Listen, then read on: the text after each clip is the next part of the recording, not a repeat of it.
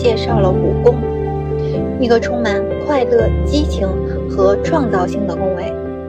可以说，五宫是星盘中十二个宫位里面比较吉利的宫位。在这里呢，我们乐于展现自己，做自己喜欢的事。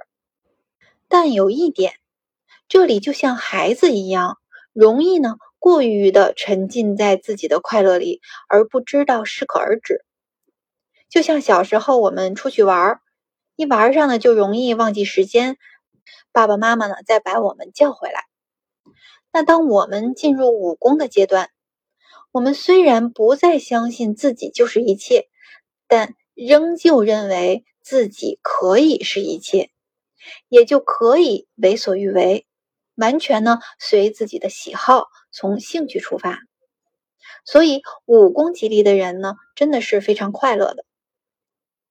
那么六宫紧接着五宫，目的呢就是提醒我们，必须为自己建立边界，建立更清楚的自我定义。那这是什么意思呢？六宫呢，就是要我们恰如其分的变成自己该有的模样，在日常生活中活出该有的样子。那我们通过星图呢，可以看到，六宫是最后一个处在地平线以下的黄道宫位，因为它在七宫之前。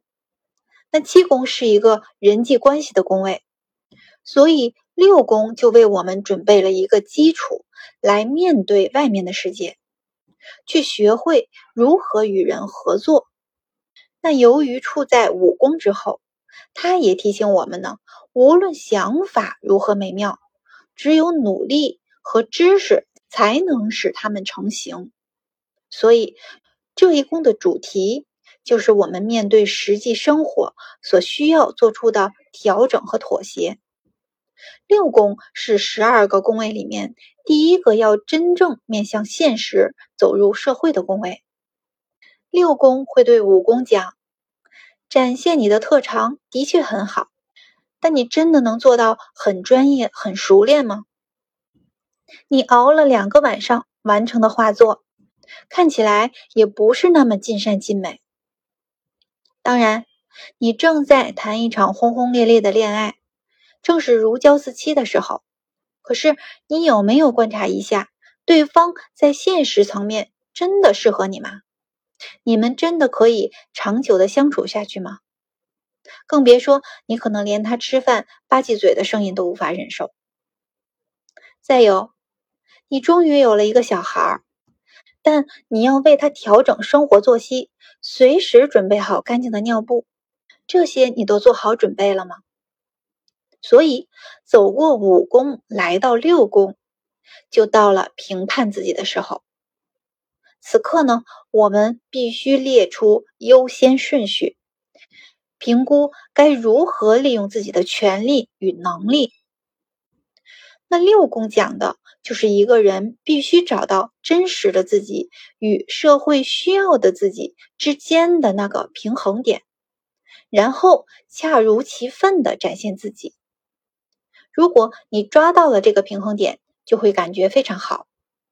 可是，如果社会需要的你不能与你自己真实的天性和谐相处，这时你就会感到压力、受挫。压力过重的时候，你还会生病。那疾病就像一名使者，他会告诉你有些事情不太对头，是我们需要检查一下了。古典占星的六宫就代表健康、工作、服务，以及根据需要做出的调整，而这些都源自于身体与心智的连接。所以，我们需要在六宫做出必要的调整和精微的改进之后，才能顺利的进入七宫。好，那六宫对应的星座是处女座，守护星是水星。那首先，六宫就代表服务、工作、劳作。六宫的工作呢，是指我们朝九晚五、周而复始的劳作，它有一个不断重复的意味在里面。那这里和武功的从无到有的创造完全不同。在这里呢，可以看作是一种记忆的打磨，为了精益求精而不断的重复练习。这和处女座的能量是非常契合的。那有这样一句话，不知道大家听没听过？工作就像人生要缴的租金。那对大多数人而言呢，工作是必须做的事情。只有这样呢，我们才能维持每日的生存的需要。每天的工作呢，也代表了例行的公事和调整。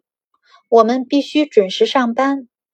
当我们知道。闹钟会在隔天清晨的七点响起来的时候，就无法随性而为，必须安排好时间，排列出活动的优先顺序，然后加以分配。那从某个角度上来看，如果我们必须遵守一个紧凑的时间表，是有助于整理和规划我们的生活的。这样呢，也可以避免因为过度的自由而产生焦虑。因为我们有一份工作，我们每天睁开眼睛就有一个目标，所以我们知道何去何从。那么星盘中六宫的配置就可以揭示出我们工作的本质。比如木星或射手座落在六宫的人，很可能从事呢旅行社的工作；那月亮或者巨蟹落在六宫呢，很可能从事跟孩子相关的工作。或者他的工作环境就是一个家族式的。那我们除了可以从第六宫的配置看出自己的就业类型，更可以从中看出呢从事这份工作的方式。例如，土星或者摩羯落入六宫的人，会偏向于从事一份稳定的、务实的、传统的工作，同时这个公司的风格呢，也一定是那种重规矩的。让自己持续有序的工作。那天王或者水瓶落在六宫的人呢，通常是很痛恨打卡上下班的。他们比较希望没有老板在一旁盯着，最好呢是那种整天可以在外面跑、时间自由的工作。那有的朋友会说了，我没有工作，我就是家庭主妇。好，那么你六宫的工作就是你的家务。所以，六宫的工作或者劳作呢，指的就是你每天周而复始需要服务他人、参与付出劳动的事情。那再来，六宫的配置还可以看出我们与同事的关系。金星或者天秤落入六宫的人，通常和同事的关系都是融洽的，同时呢，还很有可能和同事发展出恋情。那金星也是我们情爱的自然正向星。那冥王或者是天蝎座落入六宫呢？那同事之间的相处就容易在背后有小动作，关系复杂，勾心斗角的事情就比较多。那在这里我们可以多讲一点。六宫因为与三宫形成了九十度的相位，那这里看的是整宫。前面我们讲星座分宫制的时候提到过，整宫呢指的是一个星座就是一个宫位。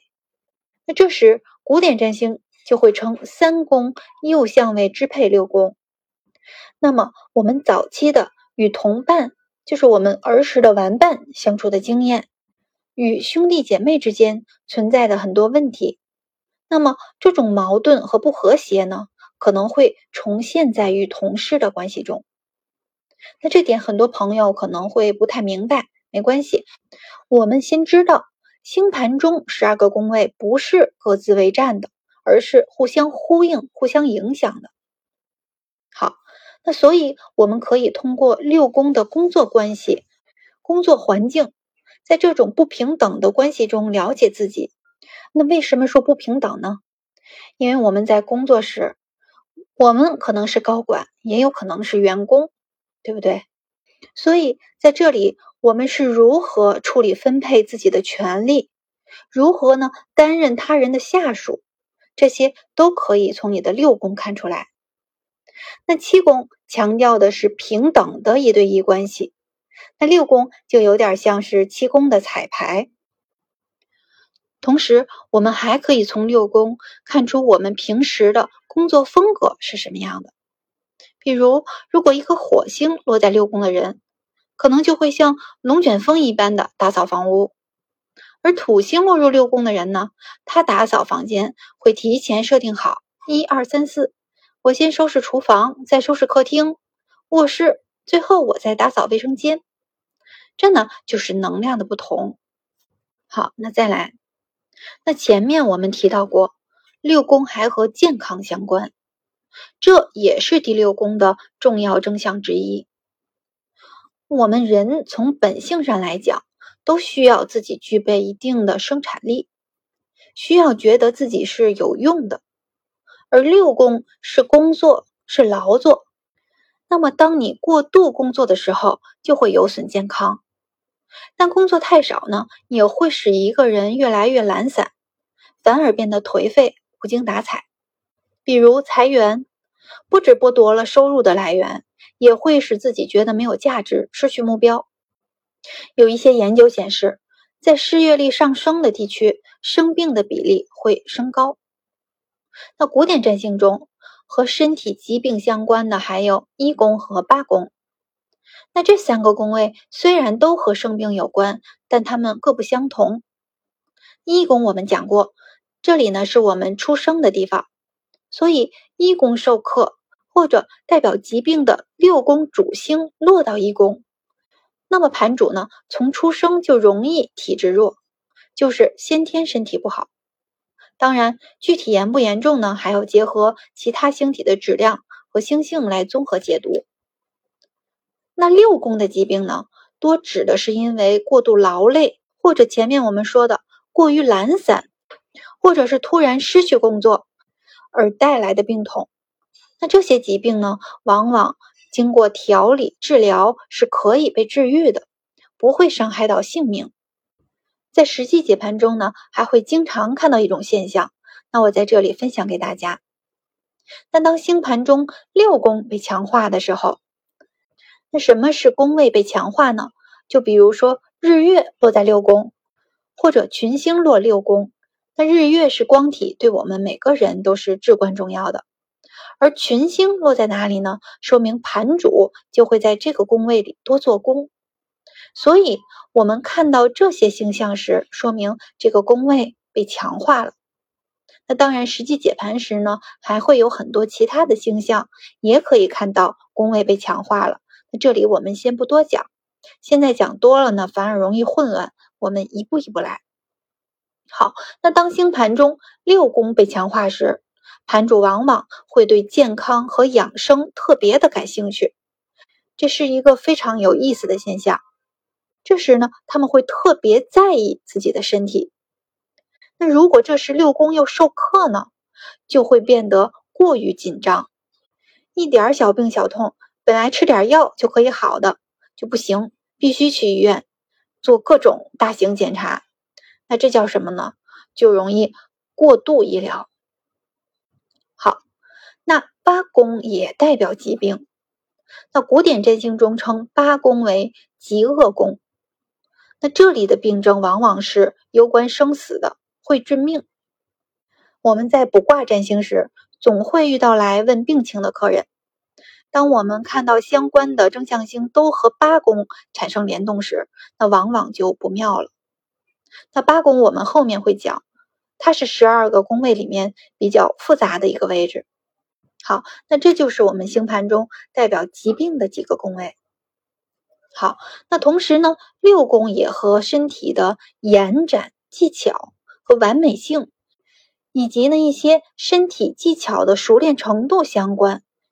比如瑜伽、杂技、长跑这种身体技能方面。好，那最后呢，六宫还代表与我们朝夕相处的宠物。